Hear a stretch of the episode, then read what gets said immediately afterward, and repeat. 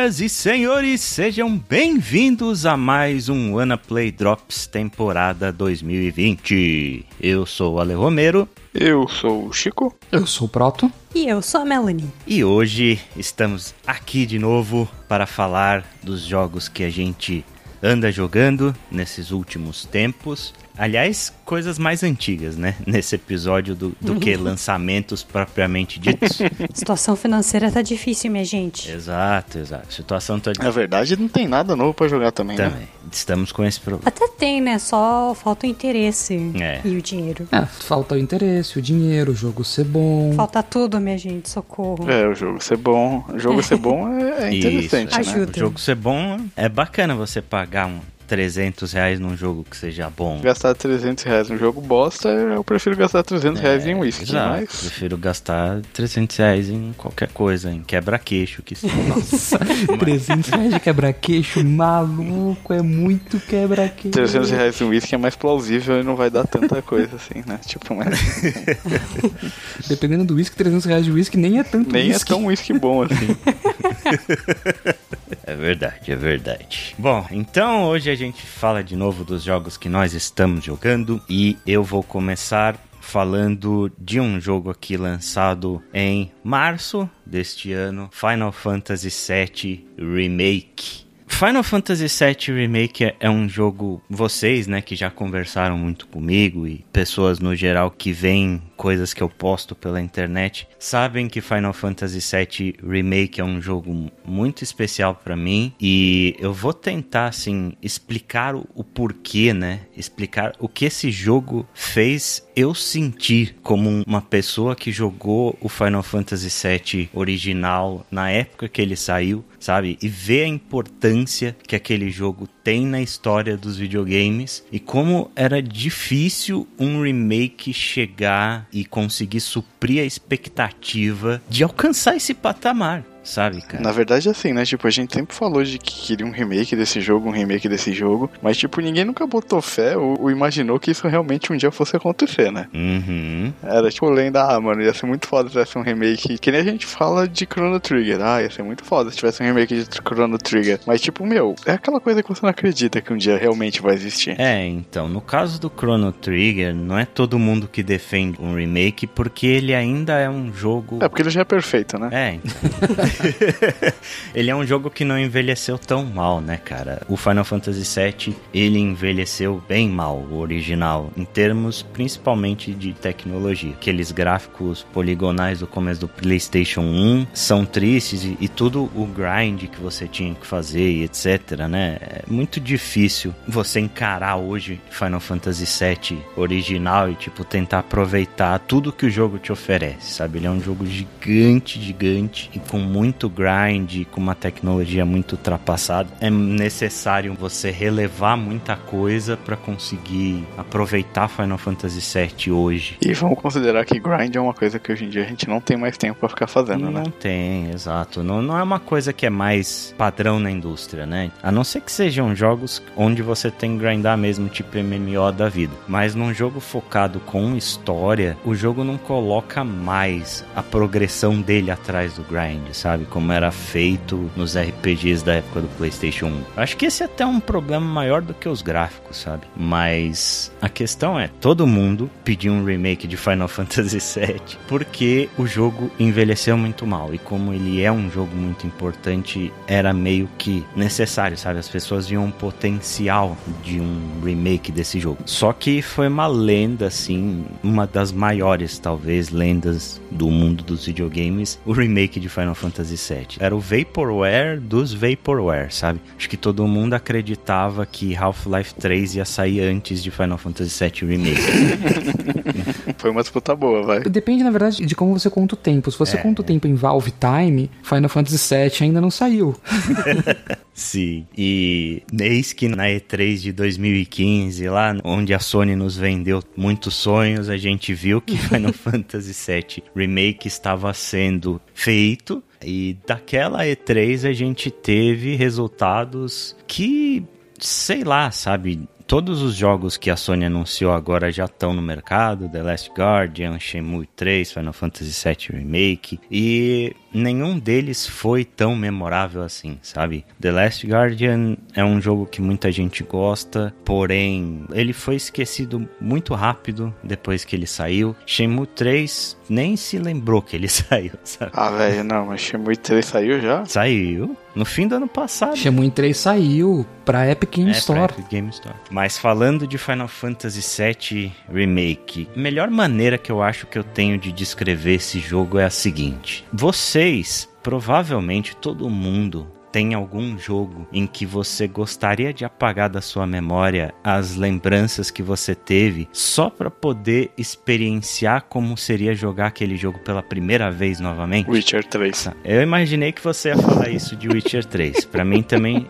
Dark Souls 1 é totalmente isso para mim, sabe? Por mais que eu rejogue Dark Souls 1, seja legal, seja bacana, seja divertido, a primeira experiência que eu tive com Dark Souls 1 é algo que eu nunca mais mais conseguir reproduzir. Não, porque você sabe o que vai acontecer, ainda mais um jogo que é muito forte a pegada da história, da narrativa, não tem como. Exato. E eu vou dizer uma coisa para você, Chico. Final Fantasy VII Remake fez com que eu tivesse a sensação de estar tá jogando Final Fantasy VII de novo pela primeira vez. Eu acho que é a única vez até hoje que um jogo conseguiu fazer isso para mim, assim, um remake conseguiu fazer como se eu tivesse tendo aquela primeira experiência com aquele jogo de novo. Eu me senti na adolescência conhecendo aqueles personagens de novo, me apaixonando por aqueles personagens todos de novo. Por cada lugar que eu passava desse jogo vinham memórias na minha cabeça de como ele era no original e tudo foi recriado de uma forma assim que é praticamente milagroso que esse jogo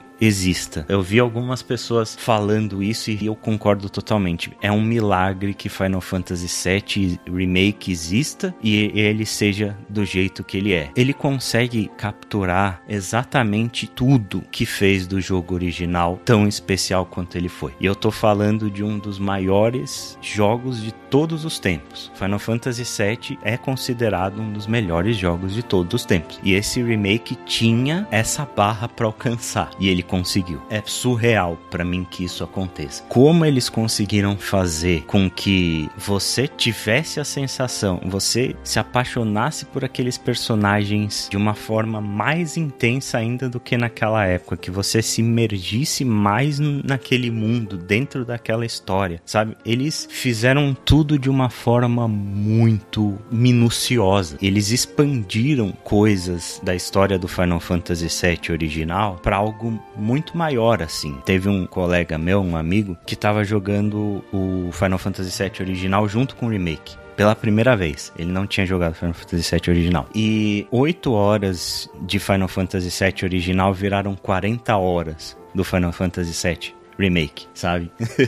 Essa primeira parte do remake, ela cobre só os acontecimentos que aconteceram em, Midgar, né? Cobre só a parte de Midgar de Final Fantasy VII. E essa parte é relativamente curta, assim, no jogo original, né? Ele falou que em 6 horas, 7 horas, ele já tinha passado grande parte das coisas que ele tinha passado no remake. A forma com que o remake explica tudo, a forma com que o remake expande a experiência, ele se aprofunda na história, nos personagens, ele desenvolve personagens que no jogo original não tinham praticamente nenhuma relevância, como era o caso do Ed, do Biggs e da Jessie, né? São três personagens super irrelevantes no jogo original que são absolutamente maravilhosos no remake. Tem gente que colocou a Jessie como personagem favorito no jogo, assim, acima da Tifa, da Ares, do Barrett, de todos os outros personagens clássicos, sabe? O cuidado, o carinho que eles tiveram nessa descrição desses personagens, no desenvolvimento desses personagens, no desenvolvimento do relacionamento entre esses personagens, é uma coisa que me fez, assim, jogar esse jogo com um sorriso de orelha a orelha do começo até o final. A performance dos dubladores é maravilhosa, extraordinária. Eles pegaram pessoas que realmente são apaixonadas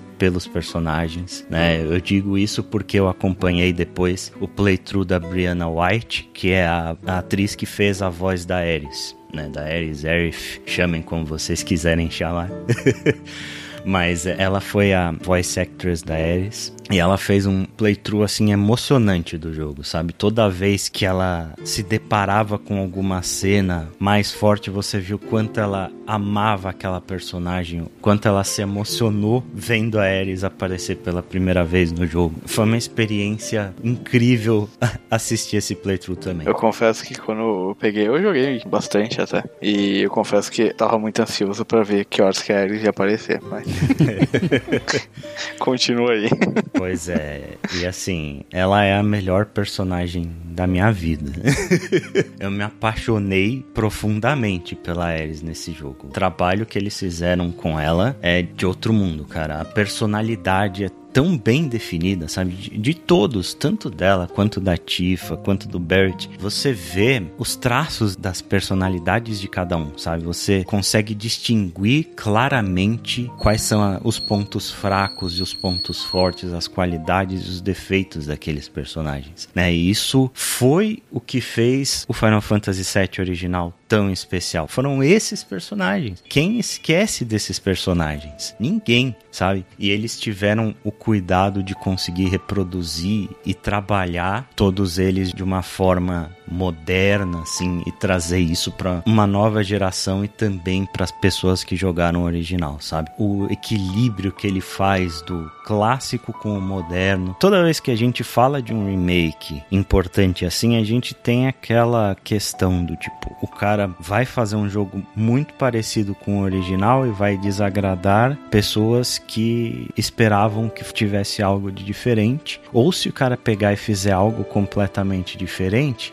as pessoas puristas não vão gostar. Né? É, o cara fazer um remake, ele sempre tem esse desafio, né? Tipo, ele pode fazer exatamente o que estão pedindo e a galera não comprar, porque, tipo, ah, é o que eu queria, mas eu não vou comprar, porque eu já joguei isso. Exato. Como ele pode fazer um bagulho completamente diferente e a galera cair de pau em cima do cara porque ele mudou. Minha infância. Minha obra, né? Porque as pessoas. É, minha infância, você Exato. acabou com a minha infância, você me diminuiu os peitos da Tifa. Mesmo algumas poucas mudanças que eles fizeram no jogo pelo bem de fazer com que ele fosse mais moderno, o pessoal já meio que caiu matando em cima, né? Então. É assim, quem é purista, purista sempre vai ser purista, não tem jeito. Ah, que bom, você ainda é educado. É, pra essas pessoas eu só digo, o original continua aí em todas as plataformas. Lá no PlayStation 1, senta, liga na sua TV e joga original. É, tem lá no Steam, gente. Pra essas pessoas eu digo, vai tomar no cu. é, mas... mas é isso, cara. Para mim, um remake, ele tem que ter um motivo para existir, sabe? Se você vai fazer uma obra igual a obra original, pra que, que você vai fazer um remake? Né? É, ele tem que ter um motivo para existir, mas ao mesmo tempo ele precisa saber o que fez a obra original ser especial. Ele precisa saber como trazer as grandes qualidades, né? Como trazer tudo que era amado na obra original para si.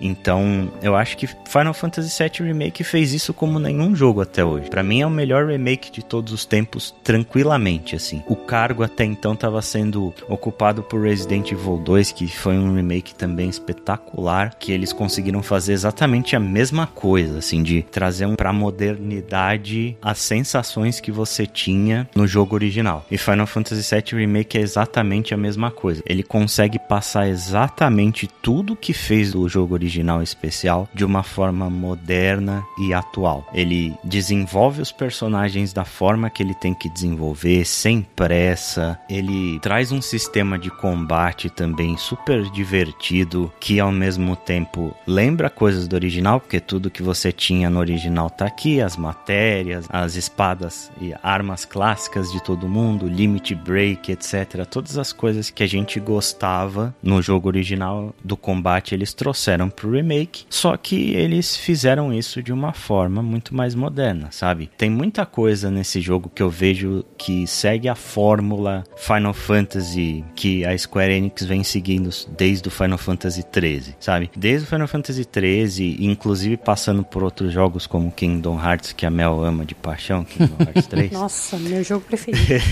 Só que não, né? É, você vê que existe uma constante, assim, de uma fórmula que eles estão tentando aperfeiçoar, passando pelo Final Fantasy XV, etc. E eles nunca conseguiram chegar numa excelência dessa fórmula. Eu acho que eles ainda não chegaram lá, assim, de ter uma fórmula que seja realmente 100%, sabe? Mas é tranquilamente a melhor iteração que eu joguei da fórmula Final Fantasy dos últimos anos, assim. Especialmente na questão do combate, sabe? Tudo que o pessoal criticou do combate do Final Fantasy XV, que era só você segurar um botão, era uma coisa simples demais, não tinha profundidade. Nesse jogo funciona de uma forma bem diferente, assim. Você consegue fazer as coisas parando o tempo, né? Você pode parar o tempo para usar suas magias e, e, etc. Ou você pode colocar atalhos para as coisas e fazer tudo de uma forma mais dinâmica, mais de ação. A forma com que você se movimenta pela área do combate influencia bastante no que você consegue defender, no que você consegue esquivar e etc. E coisas que eram clássicas do jogo original, por exemplo, você precisa ter alguma estratégia porque existe um boss que te dá 9.999 de dano nos três membros da party. Isso acontecia no jogo original, aqui acontece também, assim, de boss, ele te wipa muito fácil se você não tiver rodando uma estratégia correta. E é muito divertido, todas as matérias, não sei se todas, né, mas o jogo tem uma quantidade bem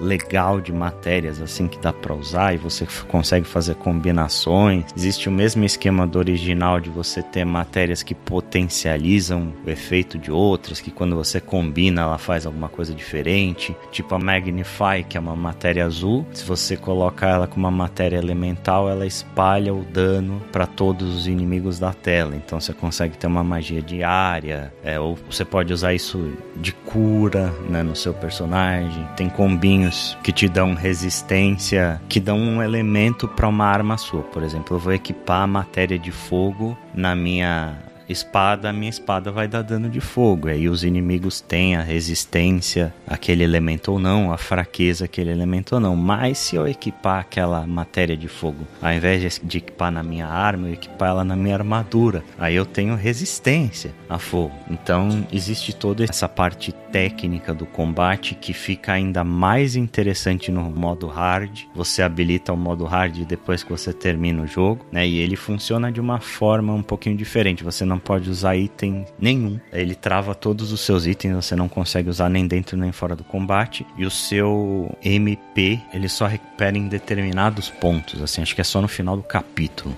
se eu não me engano. Então ele te dá um, um desafio extra para você aproveitar o combate, sabe? Para você aproveitar toda a estratégia, essa gama que ele te oferece. E só olhando o jogo, uma coisa que eu achei legal e que acho que você talvez fosse mencionar mais para frente é como cada personagem que você tem na sua party tem uma mecânica diferente, né? Uhum. Sim, todos eles funcionam de formas bem diferentes. E você pode trocar a qualquer momento da batalha. Você não pode trocar a sua party no meio da batalha. Não, mas você pode, tipo, ciclar entre os personagens, né? Isso, isso sim. Você pode jogar com qualquer um deles, né? Uhum. Qualquer membro da sua party, você pode jogar com qualquer um deles no momento em que você quiser. E os outros são controlados pelo computador daí. Mas você pode setar algumas funções específicas ou algum playstyle para os outros personagens que você não está controlando. Funciona muito bem essa inteligência. Eles não costumam se matar tanto, não. Como alguém traumatizado com Final 13, quando eu pego pego o controle do personagem, eu realmente dou as ações para ele?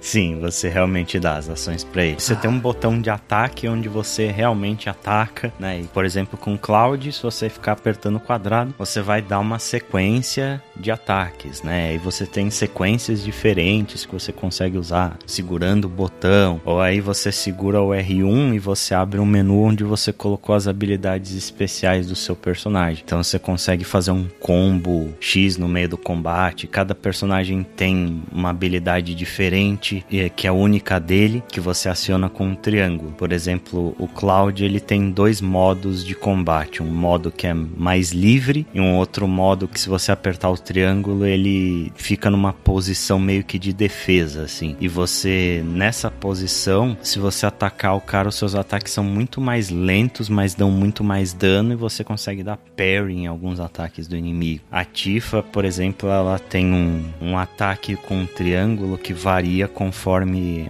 a habilidade de força que ela tem. Ela tem tipo um, uma habilidade que você consegue concentrar a energia dela do nível 1 até o nível 3. Então o triângulo vai variar o ataque dela conforme o quanto você tem estocado dessa habilidade dela. Aí você consegue dar combo, sabe? Tipo, o nível 0 dessa habilidade da Tifa, ela dá um Shoryuken, assim. Ela tipo, dá um Shoryuken e você tem um ataque dela que ela dá um Dive Kick. Então você consegue dar o Shoryuken, jogar o cara pro alto e dar um Dive Kick, sabe? Funcionando bem como se fosse um jogo de ação mesmo. O Final Fantasy VII Remake, ele é essencialmente muito mais um jogo de ação do que um RPG. Você não tem tantas coisas de atributos e etc. A maior parte das coisas que ele tem de RPG meio que foram colocadas lá pro pessoal não chiar muito. Eu consigo enxergar isso. Até porque, por exemplo, ele é um jogo super linear, tá? Isso é uma coisa muito interessante também, que eu não esperava. Ele tem caminhos onde você consegue ir, voltar e etc. Mas no geral é, é como se fosse um,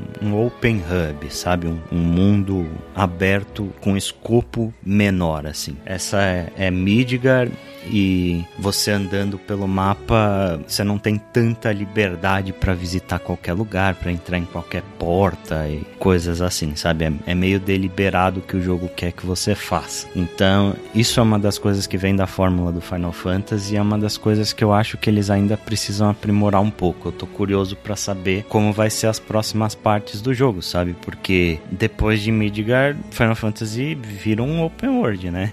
o original. Existe muita coisa para ser explorada e eu quero ver como é que eles vão fazer para abrir isso daí, se eles vão conseguir continuar seguindo essa narrativa de capítulos e etc, como se fosse um jogo single player linear Uncharted da vida mesmo. Sabe? Tem previsão a segunda parte? Uh, não, infelizmente. Tem, depois de Half-Life 3. É.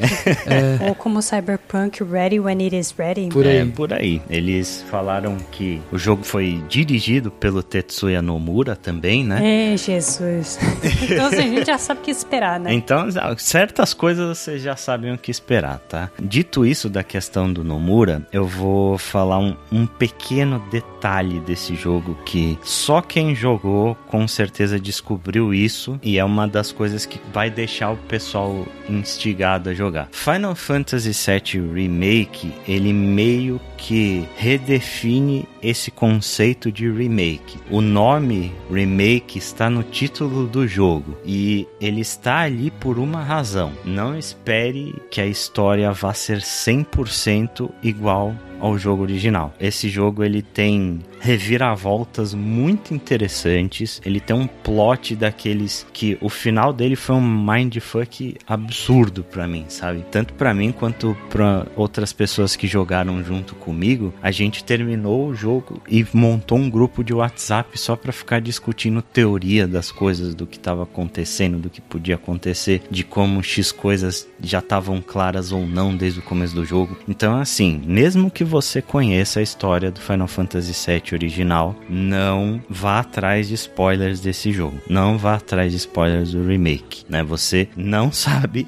definitivamente o que vai acontecer nesse jogo. Então, é só jogando que você vai realmente descobrir o porquê que eu tô falando isso. Isso me leva a duas perguntas, Ale. Diga. Uma, como você se sente em pagar alguma coisa entre 120 e 240 dólares por um jogo? Ai, cara, meio dolorido, sabe? Assim, minha alma está machucada. Porém, pela experiência que Final Fantasy VII Remake, pelo menos essa primeira parte, já me entregou, tá muito mais do que bem pago. Porque, assim, é um jogo de 40 horas, cara. A primeira parte dele tem 40 horas. O total do negócio vai ser enorme vai ser um jogo gigantesco. E se os outros me entregarem também uma experiência única, é, e que vale a pena quanto o primeiro, eu pago tranquilamente o que, que tiver que pagar, sabe? Eu até compro Avengers pra dar dinheiro pra Square Enix torrar tudo no Final Fantasy VII Parte 2.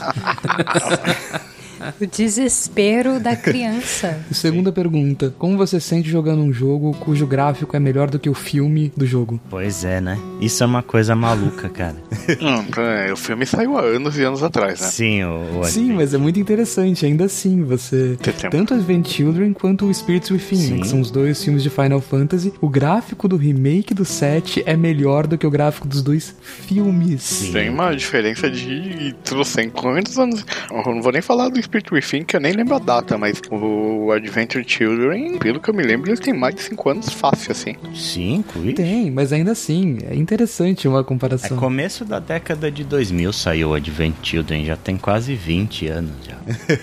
Mas é interessante isso, assim, ver como a tecnologia evoluiu, sabe? Final Fantasy VII Remake é um jogo estupendamente lindo, assim, é, é inacreditável quão bonito ele é e quanto eles espremeram o PlayStation 4 pra rodar isso, sabe? Eu jogando, ah, meu PlayStation 4 parecia que ia sair voando, assim, a ventoinha no talo o tempo todo, bicho se esgoelando ali, coisas que eu vejo acontecer com poucos jogos. Então deu pra ver, assim, tem uma parte especialmente do jogo que é mais pro final, pro prédio da Shinra, onde você entra num simulador, que, nossa senhora, é inacreditável, assim, o quão bonito e bem feito é aquilo. Então, o que eu digo é, se você jogou Final Fantasy VII original, assim, você com certeza vai ter um troço jogando esse remake. com certeza absoluta, sabe? Porque eu tava conversando com outras pessoas que têm uma experiência com o jogo original até. Eu joguei o original uma vez só, tá? E foi na época que ele saiu. Tá, mas peraí, quantas horas tinha no seu save? Eu não sei, porque o contador travava em 99 e depois não dava pra saber mais. Mas eu joguei mais umas 50 depois. É, então não. Então, né? Então. Eu fiz tudo, absolutamente tudo que tinha no jogo original. E, mas eu conversando com pessoas que jogam regularmente original ainda. Eu terminei mais de 10 vezes, cara, e eu me senti exatamente da mesma forma, sabe? Como se eu estivesse jogando pela primeira vez, assim. É um jogo muito, muito, muito especial, que com certeza ele é muito respeitoso com a obra original e ele consegue atingir um nível de excelência em remakes que seta a barra para um outro patamar, assim. Quem for fazer remake de qualquer coisa clássica daqui pra frente, tipo se eles decidirem fazer um remake de Final Fantasy VIII, por exemplo, sei lá, de Final Fantasy Tactics, 9, tantos jogos aí da série que são amados, vai setar uma barra bem alto e eles setaram a barra bem alto também para as continuações dessa primeira parte.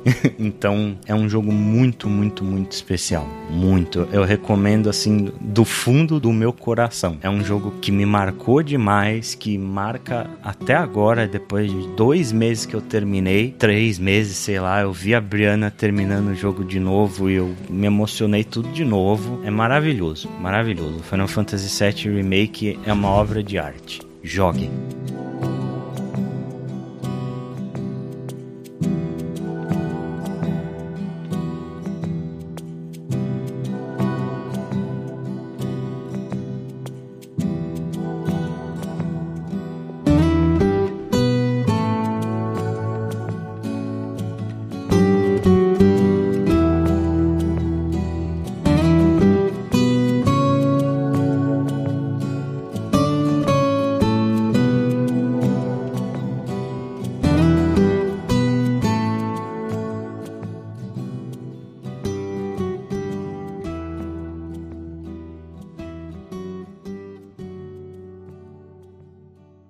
Ok, então seguindo, Chico, o que, que você anda jogando? Cara, eu vou falar aqui de Lego Tower. Opa! What? Não, não, mas Lego Tower é muito legal. É um joguinho de celular muito bom, baixem, é, é divertido. Mas é de graça. É de graça. Ah, tá. Só assim. Te constrói torre de Lego. Meu Deus. É muito legal. E aí você vai, tipo, e é inspirado nos sets reais de Lego. E aí você vai acumulando dinheirinho com os inquilinos que você consegue, que são bonequinhos de Lego. E aí você vai construindo mais andares. Minha torre tá com 18 andares até agora. Sempre quis isso, nunca soube disso. Obrigado, Chico. Lego Tower, é, é divertido. Mas vamos. Vou falar de Slay the Spire. É um jogo que faz um tempo já que saiu. Não lembro a data, mas já tem pelo menos um ano aí ou mais que tenho jogado ele. Primeiro que ele é aquele jogo que você consegue jogar paralelo, assim, fazendo outras coisas. Ele é bem divertido. Basicamente, a essência do jogo ele é um jogo tipo um roguelike, deck building. Você usa as cartas para enfrentar os combates que você vai tendo. Então, a essência do jogo é: você tem alguns personagens ali no início que você escolhe. No começo só tem um liberado, e aí conforme você vai evoluindo, você vai liberando outros, né? Ele tem uma pegada RPG nesse ponto e tal. E a história ali é bem tipo whatever, né? Você vai ali, você tá lá para seguir a trilha, enfrentar os boss e evoluir na parada. E aí quando você começa ali, você tem uma são níveis, né? E aí quando você chega, comecei o jogo agora, você vai entrar lá, vai escolher o personagem e tal. Você vai ter uma mão fixa que você começa e aí você vai ter tipo caminhos. Você escolhe que você dá um clique e aí o personagem vai indo. Dentro desses caminhos você pode ter um combate normal, um combate épico, né? No final você vai ter um boss do caminho, tipo um, um fluxograma, um negócio. E cada ponto do fluxograma é um evento que acontece e você tem uma árvore onde você pode escolher caminhos diferentes, né? Você pode ter uma fogueira, né? Que é onde você vai fazer o descanso, ou dar upgrade em uma das suas cartas, ou você pode ter eventos tipo Coringa, negócio, além de você ter a lojinha também, né, onde você consegue comprar cartas, consegue comprar relíquias e tudo mais, né? Nesses eventos aleatórios, você tem histórias que vão te contando ali, e aí você tem decisões, que é bem legal, você tem uma história de algo que você encontrou, você ouviu um barulho e tal, e aí você tem a opção, ah, vou investigar ou não, vou embora. E aí isso daí te dá coisas ou te foge bastante. E os combates, eles são basicamente, que aí é o legal do jogo, né? A parte mais importante, por assim dizer, que você tem um deck, cada rodada você compra cinco cartas. Essas cartas elas podem ser uma carta de ataque, ela pode ser uma carta de defesa, pode ser uma carta de skill e uma carta de poder, se eu não me engano. Acho que não é esse o nome, mas é, é tipo isso. E aí você gasta essas cartas para atacar o inimigo, para aumentar sua defesa e não levar dano, ou ganhar algum poder, tipo, dar algum benefício. Você consegue fazer combos com essas cartas. No começo, você vai ter basicamente umas cartas de ataque e umas cartas de escudo. E aí os inimigos, eles vão te atacar, eles não têm cartas. Eles simplesmente atacam ou fazem alguma ação de acordo com o inimigo. E a dificuldade, obviamente, vai escalando. E cada inimigo que você vai enfrentando ali, ou cada ponto, você vai ganhando coisas. Você vai ganhando dinheiro, você vai ganhando um,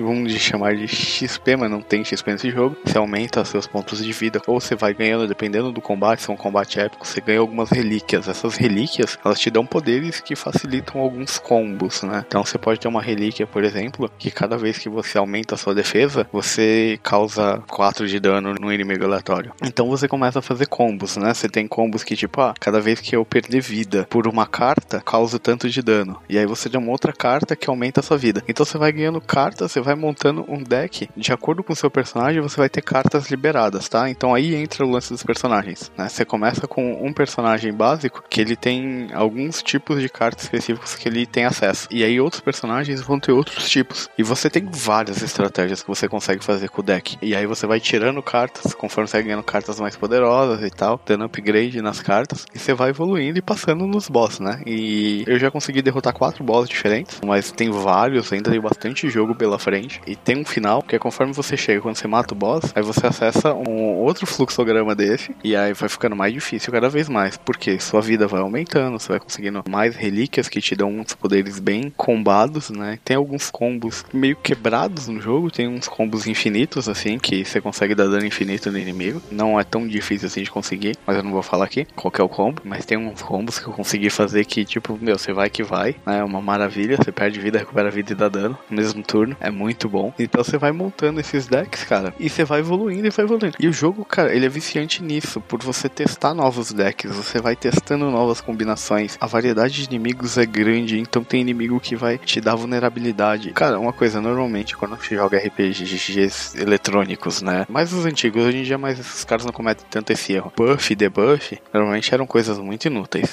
Né? O Ale falou do Final Fantasy VII, se você pegar o original, buff e debuff no original, tipo, eram coisas bem. Ah, não tenho mais o que fazer, vou fazer um buff aqui, um debuff. Porque não eram muito efetivos, assim, né? Nesse jogo, não. Nesse jogo, tipo, ele te faz pensar em, estrategicamente. É, ele faz você pensar no buff e debuff pra você dar mais dano e tal. Tem cartas que vão dar dano e criar uma vulnerabilidade no inimigo. Então ele te dá uma estratégia muito. Ele te faz pensar e não simplesmente clicando e soltando as cartas, né? No começo você vai clicar e soltar as cartas porque você não vai ter muita opção. Mas conforme você vai construindo os decks, cara, você vai aprendendo. E quanto mais longe você vai, mais XP você ganha. E aí esse XP desbloqueia coisas novas para aquele personagem que você tá jogando. Cada personagem tem cinco níveis de de liberação, né? De desbloqueio que você consegue. Quando você consegue os níveis, você vai liberando cartas novas que esse personagem pode ter, que fazem muita diferença, né? Elas dão efeitos muito interessantes que vão mudar completamente a estratégia que você vai fazer na sua run. Então, você vai fazer várias runs, cara. Você começar a jogar esse jogo, ele é extremamente viciante. Você vai fazer run atrás de run, tipo, cheguei até tal ponto, vou lá de novo e dessa vez vou tentar uma outra estratégia de carta, vou tentar pegar tal carta, vou tentar pegar tal relíquia para combinar combinar com essa relíquia, tem uma sinergia com essas cartas, e aí você vai, tipo, aprendendo as cartas legais daquele personagem, quais relíquias funcionam bem, é muito legal. Você vai gerenciando sua vida ali, porque você não recupera a vida depois de um combate pro outro. Tirando se você tem alguma relíquia que faz isso, o personagem que você começa, ele recupera uma quantidade pequena de pontos de vida no final de todo o combate, mas outros personagens não têm essa relíquia, mas você recupera nas fogueiras e tal, e aí você vai gerenciando seus status e as suas cartas para fazer isso funcionar. Cara, é um jogo bem divertido, é um jogo viciante, assim, você vai tentando montar os decks e tal. É muito, muito, muito legal. Eu tô jogando ele no PC, que é muito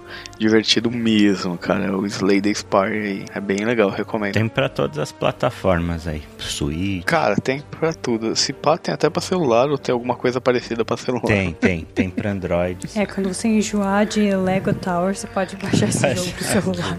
Porque ele é, é muito legal, cara. As combinações que você consegue fazer com as cartas é tipo, é muito divertido. Chega a dar, dar risada assim, puta, deu certo e tal. É muito legal, cara. É, vale a pena. Pelo que eu vejo, ele é um The Darkest Dungeon sem a depressão toda de tudo vai acabar e você vai morrer o tempo inteiro. Né? É, você morre bastante, tá? Ele é um roguelike, eu entendi a parte do você morre pra caralho. É.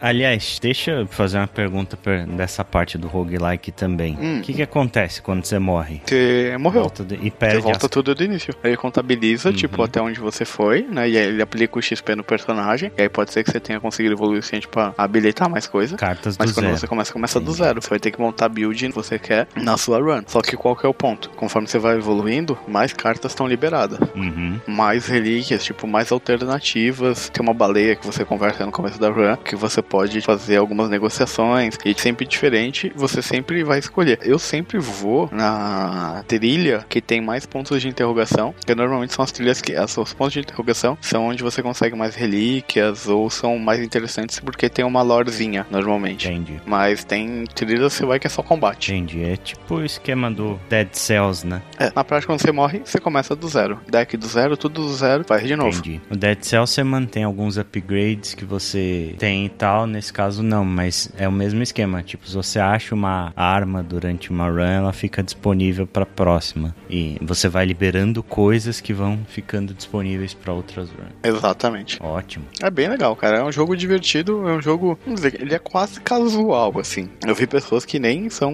gamers, assim, jogando esse jogo e se divertindo bastante. Ótimo. Boa pedida. E no PC, eu não sei, mas eu acho que eu vi esse jogo no Game Pass. Então quem assina Game Pass talvez tenha ele lá no catálogo. Dá uma olhadinha.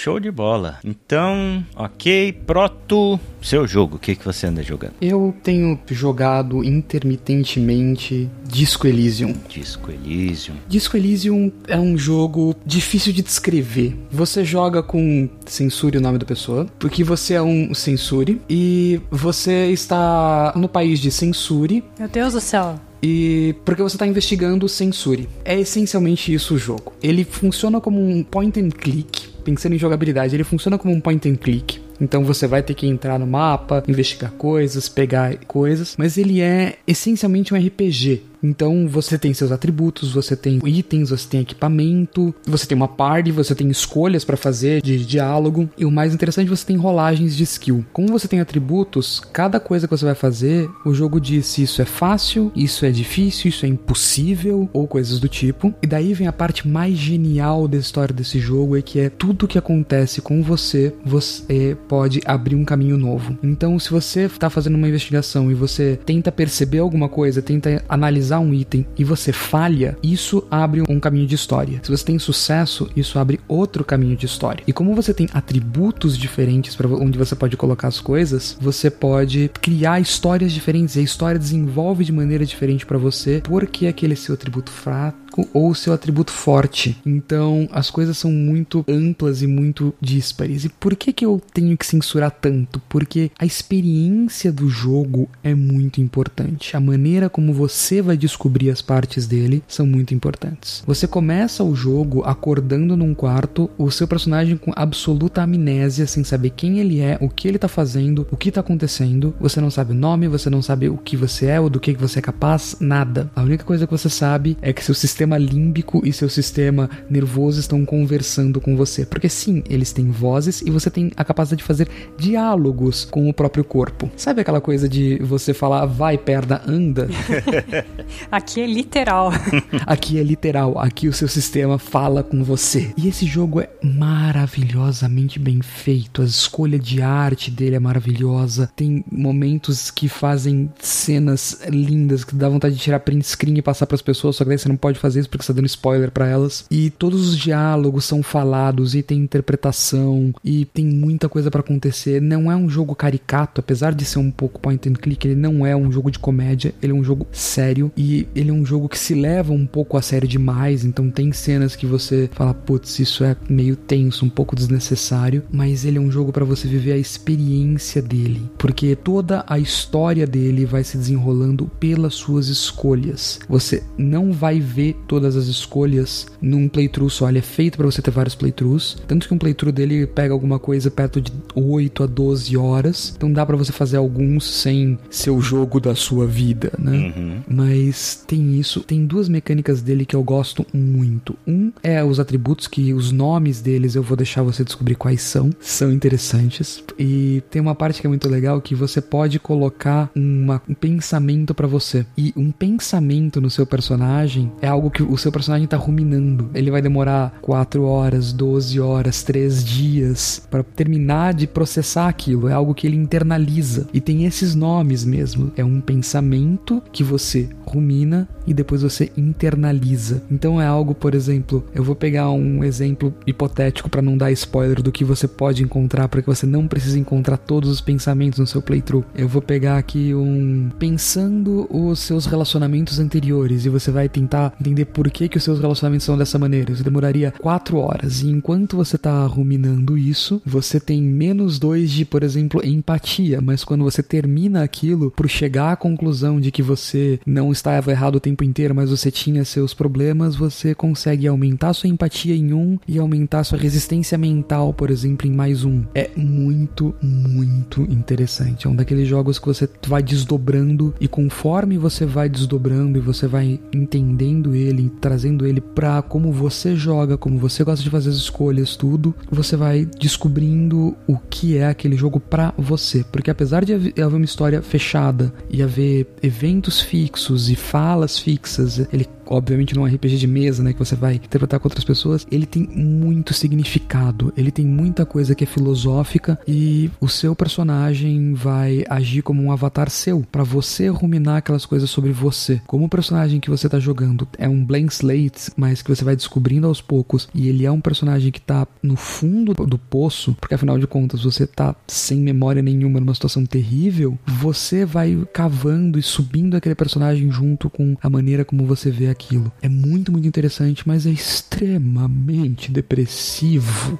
Ele é um jogo que não é fácil, não é só escolher os caminhos, não é só você fazer uma coisa aqui outra ali. Tem muita coisa para dar errado, tem muita coisa que dá errado o tempo inteiro. Tem jogadas que você acha que você vai passar ou que você não vai passar e que isso muda completamente como você estava planejando o seu personagem, planejando o seu playthrough. Eu, por exemplo, gosto de jogar muito com personagens sociais e personagens que escapam muito daquilo. E teve um momento que eu percebi que, putz, eu tenho que ir pra um lado físico, eu vou ter que resolver isso daqui na porrada. Por quê? Porque eu vou ter que resolver isso na porrada. E eu não quero dar um spoiler pra vocês. Tal como a vida. Tal como a vida, é. Tem momentos em que você descobre que tudo aquilo que você investiu seus pontos e as coisas que você faz melhor não era o que resolvia essa situação onde você se enfiou pelas suas escolhas. É, eu achei que você ia falar a um momento da sua vida em que a única maneira de resolver as coisas é na porrada. Exato. É, tem umas coisas que são assim. Proto, uma descrição que eu vi desse jogo que me chamou a atenção foi que ele é provavelmente o RPG que mais se assemelha a um RPG de mesa feito dentro de um videogame. Porque você pegar RPGs de videogame e RPGs de mesa são coisas bem distintas umas das Sim, outras. claro. né? Completamente. Hoje a gente tem elementos de RPG em N coisas e etc. Transportar a experiência do RPG de mesa para dentro de um videogame, esse é um dos jogos que mais se aproxima disso. Sim. E sem dúvida nenhuma, principalmente pela coisa que eu falei de ser o que é o jogo é pra você, como você encara as coisas. Muito da RPG de mesa, quando você é adulto, quando você não é mais um adolescente querendo só aumentar o número da ficha, é você explorar seus sentimentos, explorar o personagem, explorar o que aquele personagem pode fazer e como seria a vida daquele personagem, como seria aquele universo. Esse jogo permite isso muito. Ele tem situações em que você tem que fazer a escolha moral e a escolha não é moral pro jogo, é a escolha moral pra você, porque as duas escolhas são terríveis. E tem momentos que as duas escolhas são boas, mas você tem que escolher quem vai se ferrar porque você só pode fazer bem pra uma pessoa ou e uma dessas pessoas pode ser você, mas daí vem aquela coisa, é sacrifício porque é só um jogo ou eu me sacrifico porque é a coisa certa a fazer? Tem muito, muito disso. E pela maneira como ele funciona, você tá lendo muita coisa muito tempo inteiro, você tá vendo muitas explicações de muita coisa do mesmo jeito que um mestre explicaria pra você. Você não conhece aquele universo, você tá tendo que ter o universo explicado pra você. Então você tem que entender aquilo por você mesmo e tirar as suas conclusões daquele momento. Então, tem coisas, por exemplo, que como que eu vou descrever isso sem dar spoiler? Tem um momento em que você encontra um personagem que fala de toda uma teoria de raça superior. E você tem algumas maneiras de resolver isso. Umas das quais é entender a teoria do cara e confrontá-lo com a teoria dele. Cara, começou a teoria com raça superior, é um tiro na cara e acabou a conversa, velho. Essa é uma opção. Raça superior é. É, resolve na porrada. Ra- Então, começou é- o papo de raça exatamente. superior é, é pipoca no meio da fuça e acabou. Tipo, acabou a conversa. Não tem raça superior. Raça superior de coerrola, velho. Chico, eu quero que você jogue esse A jogo. vista merece tiro na cara. Ainda mais, ainda, ainda mais depois que eu assisti Hunters.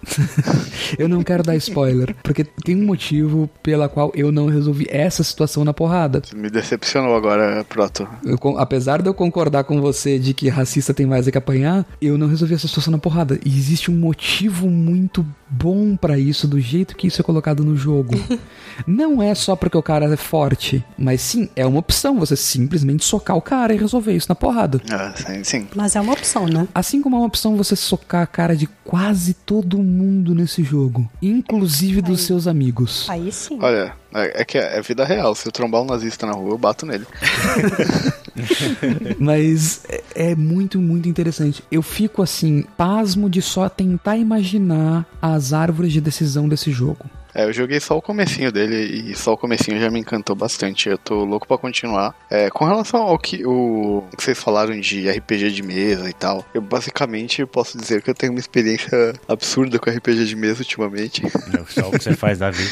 E realmente. Não, eu parei, eu parei. Eu parei agora, eu parei um pouco. Cara, é realmente o começo dele, toda a parte ali de interpretação é bem legal. Não acho que ele é o que mais, ó, tipo, se aproxima. A gente tem outros jogos que fazem muito bem isso também. Mas aí os jogos são específicos feitos pra fazer isso, né? Que emulam toda a plataforma, da árvore de decisões e tudo mais.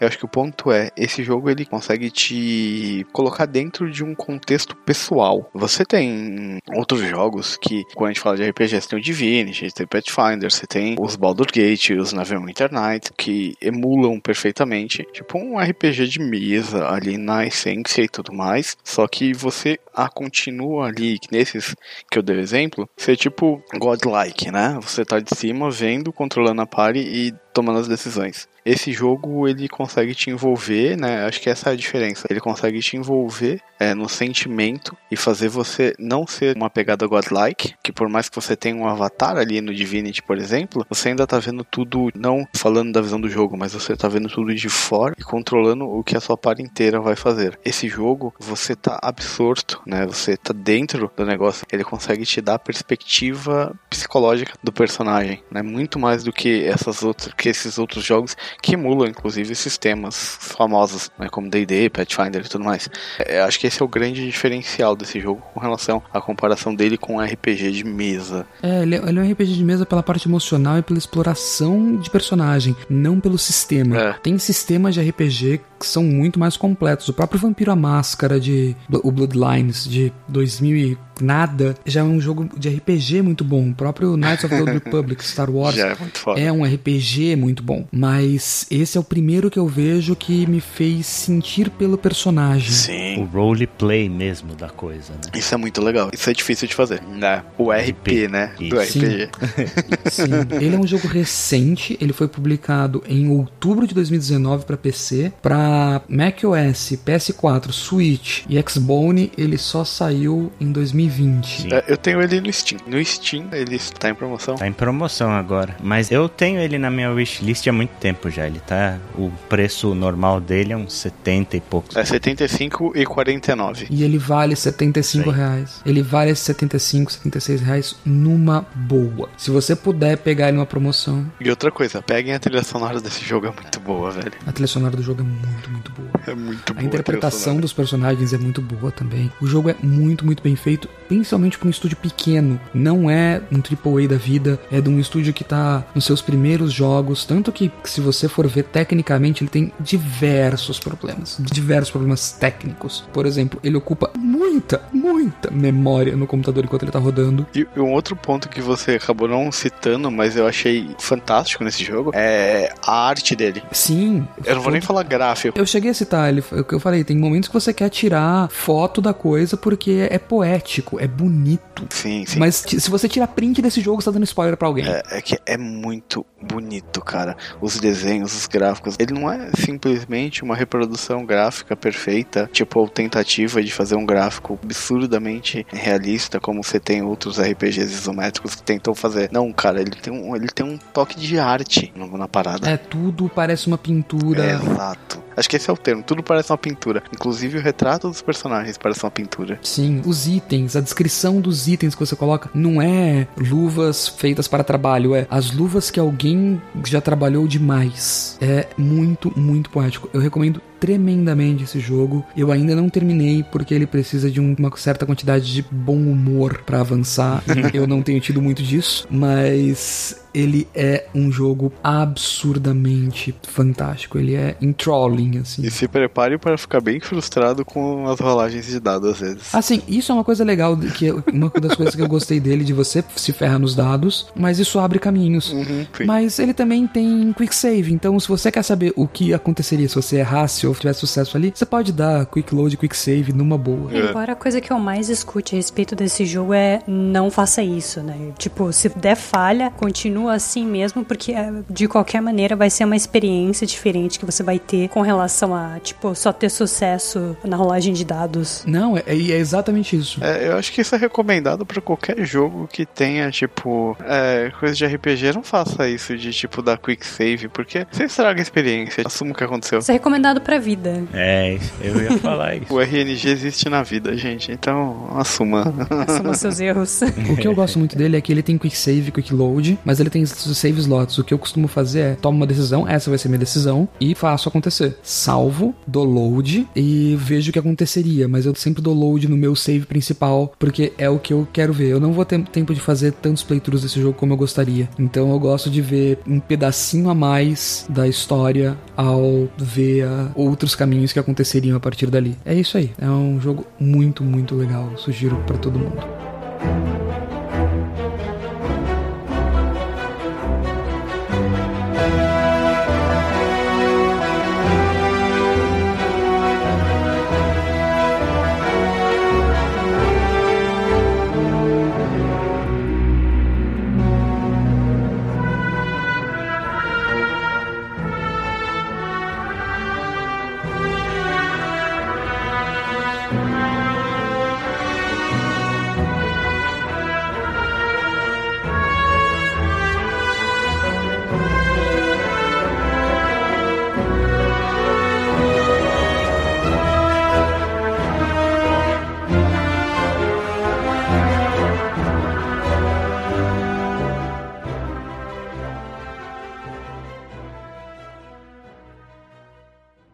Pra fechar, falando em resolver na porrada, Mel, o que, que você anda jogando? Então, eu joguei recentemente um jogo nada conhecido. Acho que nenhum de vocês nunca ouviu falar desse jogo, né? Um jogo tão de nicho. Sim, eu é. recentemente zerei God of War do PlayStation 4. Olha os nórdicos aí, Ariana.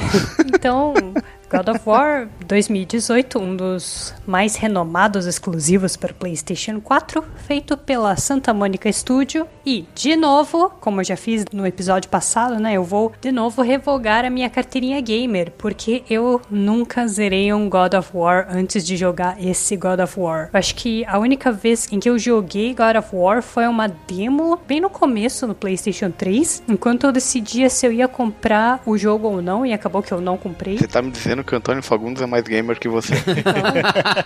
É, eu mergulho disso? Eu não mergulho disso, mas pois é, Antônio Fagundes. É uma cilada, Bino. Ale, vamos trocar aí o. Vamos chamar o. Manda um e-mail aí pro Antônio Fagundes. Manda um Próxima e-mail. edição, próximo episódio é Antônio Fagundes. Próximo episódio, Antônio Fagundes. Antônio Isso. Fagundes e Estênio. Garcia jogando Euro Truck Simulator aqui. Isso, exatamente. Eu pagaria uma grana pra ver isso. Chamando a Maria Braga também, porque ela também é gamer. Sim, ela, ela faz cosplay de Final Fantasy.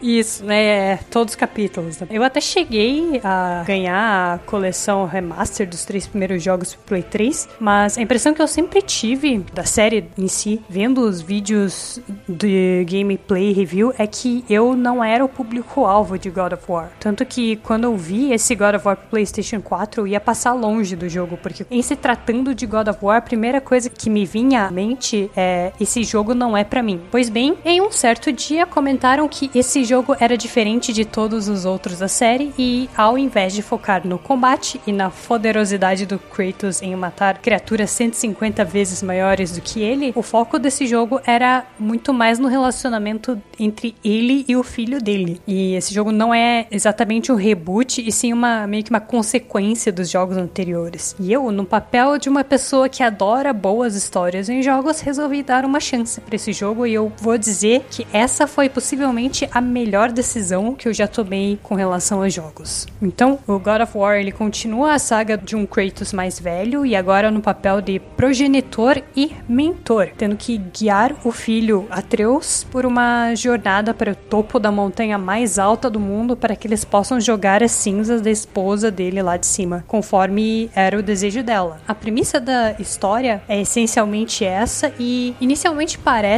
extremamente simples, praticamente um, um bate-volta. Tipo, você vai pra praia no final de semana e volta. Então, pra alguém como o Kratos, deve ser tipo uma ida praia. Mas a maneira como a história é entregue é o que faz desse jogo ser tão bom. Esse jogo me fisgou na primeira cena, que é quando o Kratos tá cortando as árvores pra fazer a pira da mulher dele. A maneira como ele entrega isso é legal, né? Porque ao invés de colocar uma cutscene gigantesca pra você assistir, assim que você aperta Start no New Game, o jogo já dá o controle pra você, né? Isso. E aí você se vira. Não é que nem tipo Skyrim que você começa o jogo, tem que assistir uma cutscene gigante enquanto você tá sentado num- numa carroça não podendo fazer nada. You're finally awake. Exatamente. Jogos que adoram começar com Ah, então que bom que você acordou, né? Caso você não tenha noção, você está no mundo X e Y. O jogo não faz isso, né? Isso que é o legal do God of War. E dessa vez, ao invés de enfrentar deuses gregos, porque você provavelmente já eliminou todo mundo e a família deles no Olimpo, agora você está em Midgar e durante a história você vai encontrar diversas entidades da mitologia nórdica. O jogo é bastante contido se comparado aos anteriores e relativamente curto. Então você não caminha por um mundo aberto gigantesco como acontece com a série Arkham ou com Witcher 3 ou com GTA. Se pensar bem, apesar de ter vários lugares para explorar e itens escondidos, o jogo em si é bem linear e talvez até se estenda um pouco mais do que ele realmente precisava. Mas eu sinto que eu apreciei cada momento dele porque ele usa absolutamente todos os elementos do jogo para acrescentar alguma coisa na narrativa, incluindo as telas de loading. Ô, Mel, assim, quando eu joguei esse jogo, eu pensei, esse aqui talvez seja o novo caminho dos jogos lineares. Sabe? Porque é, ele traz elementos de jogos de mundo aberto, mas não é um, um jogo gigantesco, como você falou, onde você tem milhões de coisas para explorar, mas ao mesmo tempo ele não é tão linear quanto um Uncharted, por exemplo. Então, tipo, uhum. quando eu, eu joguei esse jogo, eu pensei, esse talvez seja o futuro dos jogos lineares daqui para frente, sabe? Eu acho que a comparação mais próxima que a gente consegue fazer de God of War com relação ao tamanho do universo seja com Yakuza, né? Porque Yakuza em si, a série é um sandbox, então ele meio que é um mundo aberto que você tem várias coisas, você pode explorar a cidade inteira, mas ao mesmo tempo ele é um universo contido, né? Então você tem um certo limite do que você pode fazer e, e se considerar a história principal, você só tem um caminho a seguir, né? Então tanto Yakuza quanto o God of War, você meio que tem é aquilo e se você quiser parar para fazer side quest você pode, mas se você quiser continuar, Sim. você também pode, né? Eu talvez tenha adquirido esse carinho especial pela maneira como o jogo parece aproveitar cada recurso, justamente porque eu acabei de vir de Assassin's Creed Syndicate que tem muitas missões repetidas, loadings gigantescos, mas em God of War você não só tem loadings muito bem escondidos em caminhos estreitos e lugares mais fechados, como também quando você faz fast travel, ele aproveita esses momentos de meio que entre aspas ócio para te dar um pouco mais da lore, né? Então não tem muitos momentos do jogo em que você fica caminhando sem propósito pelo mundo, a menos é claro que você queira apreciar o cenário ou fazer side quests, mas o God of War ele fez um trabalho incrível em entregar uma narrativa sem nunca tirar o controle da sua mão. É. Então, quando tem alguma coisa acontecendo, alguma parte da história está sendo contada, você geralmente está fazendo alguma coisa, nem que seja escalando parede enquanto os outros personagens conversam. Ele é todo feito em um único take, né? Exato. É maravilhoso isso. Inclusive os loadings, tudo que você passa por ele, a tela de loading lá de Fast Travel, igual a Mel falou, tudo que você passa é como se fosse um fluxo contínuo de coisas, assim. A história inteira dele é como se tivesse passado em um curto espaço de tempo, tipo uns dois dias. Isso, tanto que o jogo em si ele não é tão longo assim. Para os mais aventureiros, se você quiser sentar e zerar o jogo numa tacada só, é bem capaz que você possa. Tudo bem que vai ser uma jornada terrivelmente longa, mas uhum. como é uma história sem cortes, não existe aqueles cortes de câmera, mudanças súbitas e nem nada, realmente parece que é tudo acontecendo de uma vez só, num só take, né? E outra coisa que eu admiro demais nesse jogo é como ele usa o tal do recurso literário mostre e não conte para deixar bem explícito o comportamento dos personagens. Então, tentando contar sem spoilers, em alguns momentos do jogo o Atreus fica triste, então se você olhar para ele, ele tá cabisbaixo, com os ombros meio caídos, e se o Atreus estiver de mau humor, ele vai ficar balançando a cabeça, chutando pedra de vez em quando, e o próprio Kratos, quando ele tá impaciente, ele fica andando de um lado pro outro. Então, os trejeitos jeitos e a linguagem corporal dos personagens foram feitos com muita maestria. E agora com relação à jogabilidade, eu acho que vocês até podem falar mais a respeito da diferença entre os controles dos jogos anteriores com relação a esse, que eu demorei um pouco para me acostumar com o mapeamento do controle, porque você usa o R1 e R2 para atacar, né? Ao contrário, acho que os jogos anteriores não usavam. Não. Era quadrado e triângulo. Nos jogos anteriores você quebrava o seu controle apertando o X, triângulo, é, quadrado. Era né? o famoso quadrado e quadrado triângulo, combo que você precisava saber para terminar. É. é. E aí você cobrava o controle. Assim, é, eu entendo o fato de você achar que não era um jogo para você, assim, baseado nos três primeiros jogos né, do God of War. É, basicamente jogo que você enrola a camisa no dedo e esfrega os botões. Exatamente, God of War, nos três jogos primeiros ali, os originais, por assim dizer, ele é um jogo completamente totalmente diferente desse God of War que você tá falando. Né? Ele era um jogo Smash Button total. E nesse jogo atual você tem que é, ser... você tem que pensar um pouco mais. É, uma história É, tinha a história coisa, lá né? dele matou é, exato. E... Mas a história é boa, a história não é ruim não. A história não é ruim, A história é realmente boa, é. só que foi uma coisa que foi feita numa época diferente da vida do Cory Barlog, né? Se você vê ele falando sobre o jogo, você vê que ele tava numa fase assim de, de juventude, de adolescência, onde o, a história era contada de uma forma que refletia muito isso, sabe? História de fuck é, eu sou o cara, eu vou matar todo mundo, vou pegar as mulheres tudo, sabe? É bem uma história de fantasia de poder, né? Isso, é bem uma história de fantasia de poder. É, inclusive o Ale mencionou, mas tem no YouTube um documentário gigantesco a respeito do processo de produção do God of War. Ele tem quase duas horas, um documentário gigantesco que vale a pena dar uma olhada. Sim, sim, exato. E o Chico fala dos três jogos anteriores, todo mundo esquece que o God of War Ascension existe, né? Ah, tem o do PSP também, o Chain of Olympus, um negócio assim, Chain of Olympus. Ah, é, tem dois pro PSP Sim, tem, também. tem. Chains of Olympus e o... Mas continua tudo igual. É, continua sendo Smash Bros. É, é isso aí. É, basicamente Kratos sendo extremamente furioso. Isso. E basicamente é o, o resumo dos jogos anteriores, né? Kratos being Kratos. Mas a principal mudança que o pessoal que jogou todos os outros jogos provavelmente vai notar é que a sua arma principal nesse jogo é um machado, que é o Leviathan X, que você pode usar não só durante a luta, mas também como um meio de resolver puzzles. O interessante do machado é que você pode jogar nos inimigos e enquanto você não tiver o machado em mãos, você luta no soco mesmo, mas a vantagem de fazer isso é que atacar com os socos enche a barra de stun dos inimigos mais rápido, né? Então quando ela tá completamente cheia, você pode apertar R3 para finalizar o inimigo ou soltar um ataque que causa uma taxa de dano maior. Ou se você prefere continuar atacando com o machado, você pode apertar o triângulo, o machado volta voando para sua mão. Outro elemento narrativo muito legal que foi usado como mecânica extremamente eficiente é o próprio Atreus, que é controlado por IA e serve como magia. Então, se você apertar quadrado, o Atreus vai atirar flechas contra os inimigos e atrai a atenção deles, o que é extremamente útil quando você está enfrentando muitos deles de uma só vez, porque aí eles vão atrás do Atreus e você pode flanquear, que também aumenta a barra de stun mais rápido. E conforme você vai evoluindo os personagens, tanto o Kratos como o Atreus vão adquirindo mais habilidades e você vai conseguir fazer combos cada vez mais interessantes. O mais legal é que o Atreus, ele não é só um teco de dano a mais que você causa nos inimigos. né? Dependendo de quem você estiver enfrentando, ele causa um dano absurdo. Em várias batalhas eu fiquei só de longe jogando o machado, deixo só o Atreus atacando e alguns inimigos podem até imobilizar o menino, mas aí, aí você vai ter que ir lá soltar ele, mas em termos gerais, ele é aquele aliado com quem você dificilmente vai ter que se preocupar durante o combate e que realmente te ajuda. Elizabeth. Alô, conselho tutelar? Tô ligando aqui.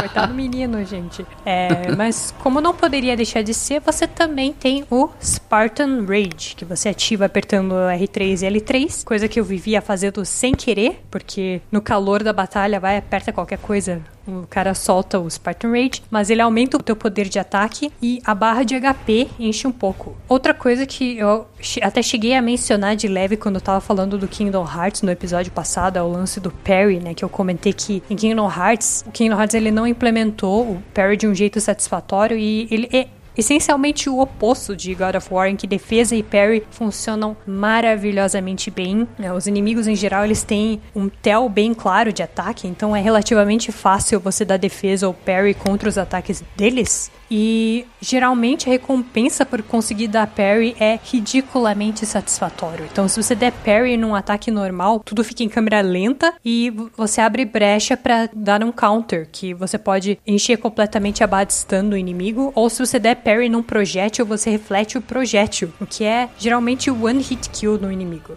Eu acho que é isso que eu tinha para falar de God of War. É um jogo absolutamente incrível que ele definitivamente mereceu estar no top 10 de todo mundo que jogou na época que ele saiu. Mesmo se você não é muito fã de God of War, mas gosta de jogo de ação, jogue, ele vale muito a pena. Ele é um dos jogos que meio que se perdeu nos episódios antigos do Anaplay, né? Infelizmente. Uhum. Muito triste isso, muito É, é, fiquei muito hashtag chateada, mas olha que jogo incrível. Eu fico tão feliz que eu tenha dado uma chance pra ele. God of War é um dos jogos que eu recomendo sempre que alguém fala: Olha, eu comprei um PlayStation 4, cara. Me recomenda alguma coisa pra jogar? Ou então, se você não sabe se quer comprar um PlayStation 4 ou um Xbox, tá aí. God of War é um excelente, é um jogo que definitivamente deveria fazer pessoas comprarem. O jogo Exato. é muito é um daqueles jogos que vale o console, assim. Dos melhores exclusivos. Ah, certeza. Fora que o jogo é lindo, Sim. né? né? Meu Deus do céu, que é- jogo é bonito. maravilhoso. Ele é ótimo em tudo que ele faz. Hein? O combate é gostoso, a história é muito bem contada, os personagens são ótimos, trilha, Trilha sonora, sonora. visual, tudo, tudo é, é fantástico nesse jogo. É o console seller do PlayStation 4. Humor, né? É, humor. A única coisa ruim é que depois que você joga o God of War, todo o resto que você jogar vai parecer meio sem sal. É.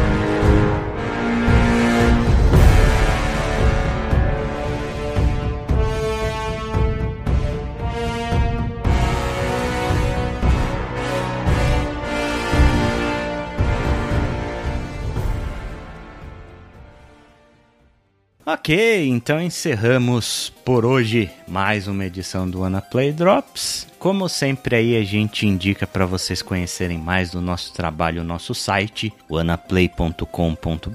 Lá você vai encontrar os episódios que a gente já publicou desta temporada e também todo o trabalho que o Anaplay vem fazendo aí desde 2013. Tem um arquivo lá com os podcasts antigos, textos e vídeos. Só olhar lá no site que você encontra tudo. E para novidades, a gente tem as nossas redes sociais aí. Sigam a gente lá no Twitter, no arroba WannaPlayPod, no Instagram. O Instagram agora eu tô fazendo um esforço hercúleo para postar coisas no Instagram, porque eu sou a pessoa mais boomer do universo para Instagram.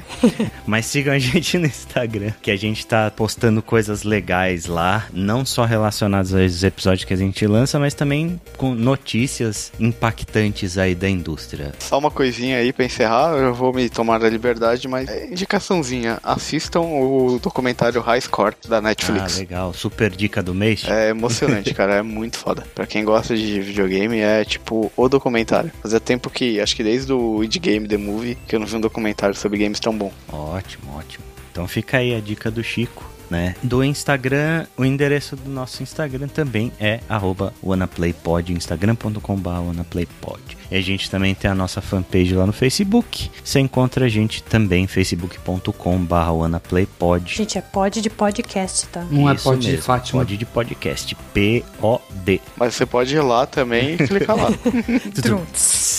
Então é isso. Então ficamos por aqui. Um abraço para todo mundo e até a próxima. Falou! Valeu, falou. Até a próxima.